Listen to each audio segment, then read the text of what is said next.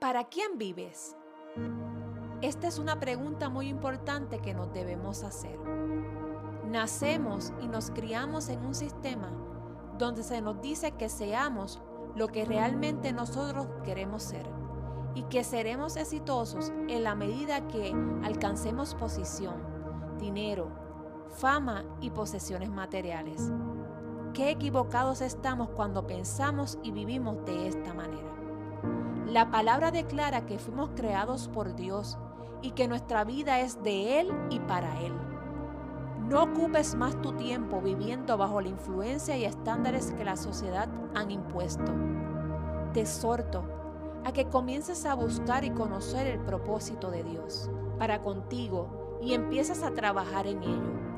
Deja que el Espíritu Santo te revele, ordene tus pasos y transforme tu mente para que hayan cambios significativos y permanentes en todas las áreas de tu vida. Entonces, todo lo que hagas tendrá sentido. Valorarás todo lo que a ti venga y estarás agradecido.